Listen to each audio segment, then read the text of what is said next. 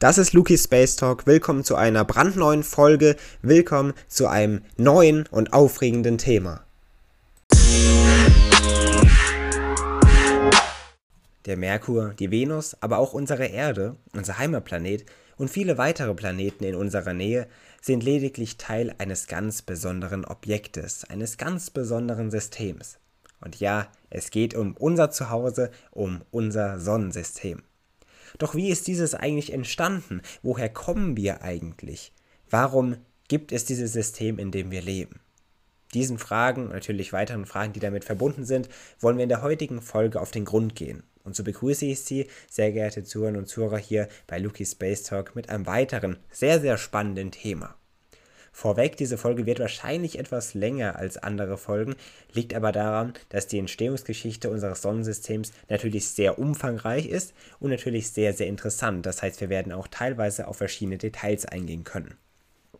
Um also zu verstehen, wie unser Sonnensystem entstanden ist, benötigen wir auf jeden Fall einen genauen Blick darauf, wo wir eigentlich herkommen und woraus wir eigentlich genau bestehen. Und so blicken wir knapp 4,6 Milliarden Jahre zurück in die Vergangenheit. Und so richten wir unseren Blick auf einen äußeren Bereich der Milchstraße. Also unsere Heimatgalaxie spielt auf jeden Fall hierbei schon eine wichtige Rolle. Wir blicken genauer gesagt hierbei auf den Rand des sogenannten Orionarms.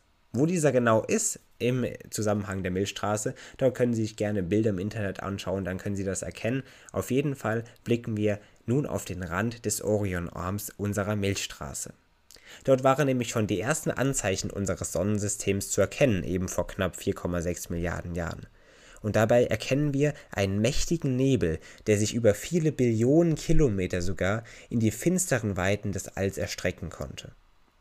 Dabei ist das wie immer ein Lichtstrahl mit der Lichtgeschwindigkeit von knapp 300.000 km pro Sekunde. In der letzten Folge haben wir diese genauer thematisiert. Der braucht dabei etwa ein Jahr, um diese gigantische Wolke zu durchqueren.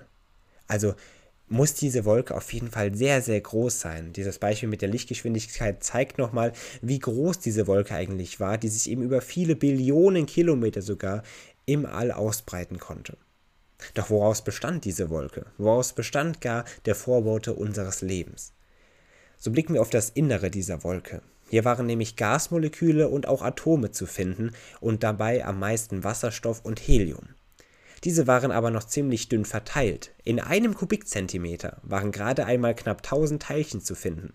Auch wenn die Zahl 1000 natürlich relativ viel klingt vergleichsweise auf Bezug zu irdischen Größen, dann ist das gar nur ein Hauch von Materie.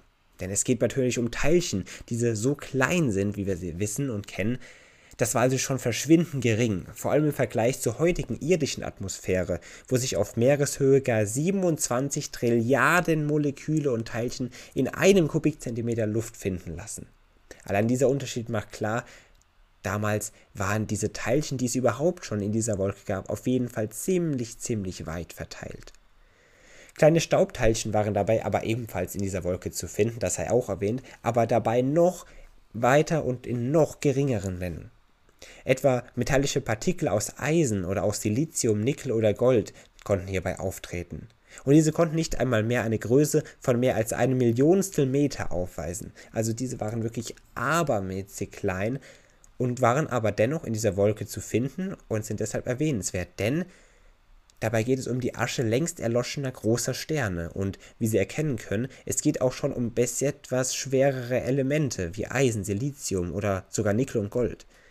Das heißt, diese Asche längst erloschener Sterne, in deren Kern die Partikel Jahrmilliarden zuvor unter Druck und Hitze aus leichteren Elementen entwickelt worden sind, lassen sich also auch in dieser Wolke erkennen, in diesem frühen Vorboten unseres Lebens. Wie ging es also folglich weiter? Was passierte mit dieser Wolke, die anscheinend eben diese kleinen Staubteilchen enthielt und eben andere Teilchen, also Atome, wie eben Wasserstoff und Helium? Einer Hypothese, die anerkannt ist in der Wissenschaft, zeigt, mit der wir uns jetzt in dieser Folge beschäftigen, die zeigt nämlich genau die Entstehungsgeschichte unseres Daseins und vor allem die unserer Sonne. Vor mehr als 4,6 Milliarden Jahren kam es so in der Nähe unserer Urwolke, die wir eben beschrieben haben, also am Rande des Orionarms, zu einer beachtlichen Katastrophe. Und diese wird gar als Auslöser für die Geburt und Entstehung unseres Sonnensystems angesehen. Um zu verstehen, um was es bei dieser Katastrophe geht, richten wir unseren Blick auf einen damals sterbenden Riesenstern. Eine damit verbundene Explosion sorgte dafür, dass mit mehreren tausend Kilometern pro Sekunde stellare Überreste eben in den Raum geschleudert wurden. Eine damit verbundene mächtige Druckwelle, die ebenso ausgelöst wurde, die die Urwolke unseres Systems dann traf, sorgte eben für eine Kollision zwischen dieser Explosion und den Auswirkungen eben dann auf unsere Urwolke. Durch den enormen Druck verdichteten sich dann in manchen Bereichen dieses dünnen Dunstes die Gas- und Staubteilchen millionenfach.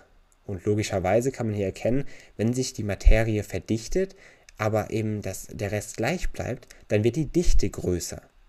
Die Dichte der Materie wurde dann folglich dabei so groß, dass Tag für Tag und Zeit für Zeit gar zufällig Gaspartikel zusammenstoßen konnten in dieser Wolke, das heißt Atome prallten gegeneinander und flogen auch wieder auseinander. Und bei einem solchen Prozess geht es grundlegend stets darum, dass ein Teil der Bewegungsenergie in Anführungszeichen verloren wird. Energie kann nicht verloren werden oder auch nicht zerstört werden. Das heißt, diese, diese Energie konnte in Form von Strahlung ins Weltall entweichen. Aber aus diesem System war sie zumindest schon draußen und so konnte die Wolke letztendlich abkühlen. Physikalisch betrachtet ist nämlich Wärme nichts groß anderes als die Bewegungsenergie von Teilchen. Folglich zogen sich also die Partikel immer stärker an. Die Energie wich langsam aus der Wolke, die Partikel konnten sich zusammenfinden, der Nebel verdichtete sich also folglich, denn mit schwindender Temperatur nahm auch der Druck des Gases ab. Und dabei konnte sich eine besondere Kraft entfalten, die Gravitation. Eben diese konnte sich genau in unserem Urnebel, in unserer Urwolke entfalten und zeigen, immer mehr, denn je kälter das Gas wurde, desto langsamer flogen auch die Atome und Moleküle umher und desto mächtiger konnte logischerweise ihre Anziehungskraft wirken. Und das sorgte letztendlich dafür, dass diese vielen Teilchen in dieser Wolke näher zusammenrücken konnten. Immer mehr Masse konnte sich also auf einen gleichen Raum zusammenfinden. Diese sogenannte prästellare Wolke kollabierte folglich unter ihrer eigenen Masse. Das sorgte auch dafür, dass eben diese Masse nicht gleichförmig von allen Seiten in sich zusammenfiel. Unter anderem war das damit verbunden, dass der Gasnebel leicht um sich selbst rotierte. Und somit behielt eben diese Wolke eine gewisse Form, denn die Drehung setzt der Gravitation eine nach außen gerichtete Gewalt, also Kraft entgegen. Dabei geht es um die Fliehkraft oder auch Zentripetalkraft genannt. Diese sorgte also dafür, dass diese Wolke kollabierte unter ihrer eigenen Masse, aber eben nicht gleichförmig von allen Seiten in sich zusammenfiel, sondern die Position und die Form gehalten konnte. Das Gas sank dann aber über Millionen von Jahren zu einer flach gedrückten Scheibe zusammen, die sogenannte Akkretionsscheibe. Und diese ist noch ziemlich, ziemlich wichtig für die Entstehungsgeschichte unserer Sonne und unseres Systems. Im Zentrum dieser Scheibe konnte sich dabei nämlich ein kugeliger Kern formen, die sogenannte Protosonne. Aufgrund seiner Schwerkraft, also der Schwerkraft dieses Kerns, konnte dieser Vorläufer unserer Sonne immer mehr Wasserstoff und Helium anziehen. Also immer mehr Teilchen wurden in Richtung dieses Kerns gezogen. Unter der stärker werdenden Schwerkraft näherten sich dann die Teilchen immer weiter an. Wie schon erwähnt, gerieten also die Teilchen durch ihre eigene Anziehung unter anderem immer weiter aneinander. So nahm unter anderem auch der Druck im Inneren der Kugel langsam aber stetig zu, was unter anderem eben auch für eine Temperaturzunahme in diesem allgemeinen System sorgte. Das Innere des Wolkenkerns heizte sich also langsam auf, die Temperatur stieg immer weiter an und das sogar auf mehrere hundert Grad Celsius. Dabei setzte der kollabierende Gigant gewaltige Mengen an Energie frei, die in Form von Infrarotstrahlung sogar ins All gesendet wurde. Im Prinzip kann man dabei schon von den ersten Energiestrahlen unserer Sonne sprechen, wenn man das so möchte. Immer mehr Gas aus der Akkretionsscheibe flog somit in den Gravitationsklumpen, also in den Kern dieser Scheibe, und vergrößerte dessen Masse. Der Kern wurde also immer größer. Und dann ging es so richtig los. Im heißen Plasma begann folglich die erste Kernfusion, ein Prozess, der ja ganz typisch für Sterne ist. Ein Kern eines schweren Wasserstoffs, er besteht aus einem Proton und einem Neutron, stoßt dann mit solcher Kraft auf ein einzelnes Proton, dass die beiden Teilchen aneinander hängen blieben und sogar miteinander verschmelzen konnte. Und so entstand eben in diesem Stern, in diesem Kern dieser Scheibe, ein neues Element, Helium das dritte Element im Periodensystem. Oder Wasserstoff, Helium auch das zweite Element. Dies ist die erste Kernfusion im Sonnensystem dann und sie setzt eine verborgene Energie frei. Die Kernfusion konnte also beginnen und weiter stattfinden. Und so begann die Sonne gar sich selbst zu fressen. Und dennoch dauerte es tausende Jahre, bis sich die ersten Strahlen der Sonne durch das Plasma kämpfen und wirklich strahlen konnten. Beinahe ging die kompakte Kugelform der Sonne sogar verloren. Die Sonne war teilweise danach sogar in Gefahr und das in wirklich großer. Diese kompakte Kugelform ging nämlich möglicherweise verloren, da der Stern kleiner und komprimierter wurde. Grundlegend ist es so, je mehr Teilchen sich in einem Stern befinden, desto schneller rotiert er auch.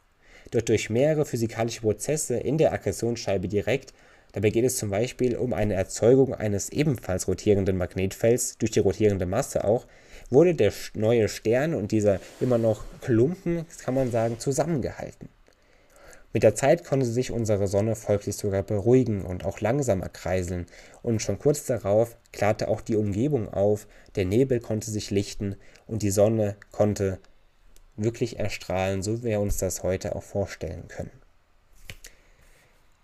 Das war es grob zu unserer, zur Entstehung unseres Sonnensystems. Natürlich ist in Teilen auch noch deutlich mehr zu sagen. Vor allem jetzt im Ende hin haben wir vieles gekürzt, erklärt oder nur einiges beschrieben, was passiert ist. Einige Kleinigkeiten sind natürlich noch passiert, aber letztendlich ist das eine gute und grobe Zusammenfassung der Entstehungsgeschichte unserer Sonne. Natürlich, wenn man das auf das ganze Sonnensystem bezieht, dann gibt es noch die vielen Planeten, die entstanden sind im Zusammenhang mit der Entstehung unseres Sonnensystems und unserer Sonne die natürlich eben auch unter anderem mit dieser Akkretionsscheibe etwas zu tun haben. Dieser Frage können wir aber gerne in der nächsten Folge noch auf den Grund gehen, falls Sie das interessiert, wie eigentlich die Planeten in unserem System entstanden ist.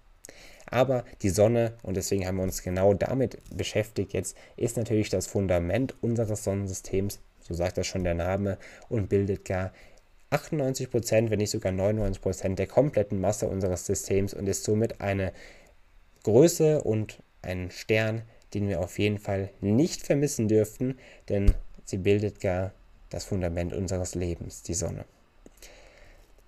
Natürlich sind also weitere Teilbereiche noch erwähnenswert, aber das Hauptsächliche haben wir nun beschreiben können.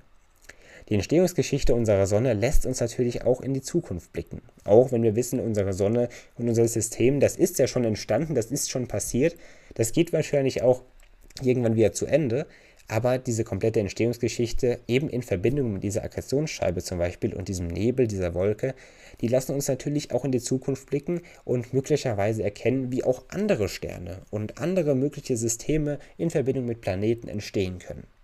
Das ist natürlich ziemlich interessant, denn möglicherweise kann man so verschiedene Systeme untersuchen, die möglicherweise auch für ein Leben wie unseres passen könnten ziemlich interessant auf jeden Fall und wir werden gespannt sein können, was die Welt der Wissenschaft, was die Physik noch speziell in diesem Bereich entdecken wird in den kommenden Jahren. Falls Sie sich weiter für solche Themen interessieren, liebe Zuhörer und Zuhörer, dann schauen Sie gerne mal bei meinem Buch vorbei, Eine Reise durch den Kosmos, auf Amazon verfügbar, aber auch bei weiteren Online-Händlern und sogar bei ausgewählten Buchhandlungen verfügbar. Schauen Sie gerne vorbei, unternehmen Sie mit mir eine Reise durch den Kosmos, zu den Sternen und lernen Sie genau solche Geschichten kennen, wie wir sie heute hier mit der Entstehungsgeschichte unseres Sonnensystems behandelt haben. Schauen Sie gerne vorbei. Ansonsten können Sie natürlich auch am Sonntag hier gerne wieder einschalten bei Lucky Space Talk, wenn wir uns mit einem weiteren spannenden Thema hier wieder zurückmelden.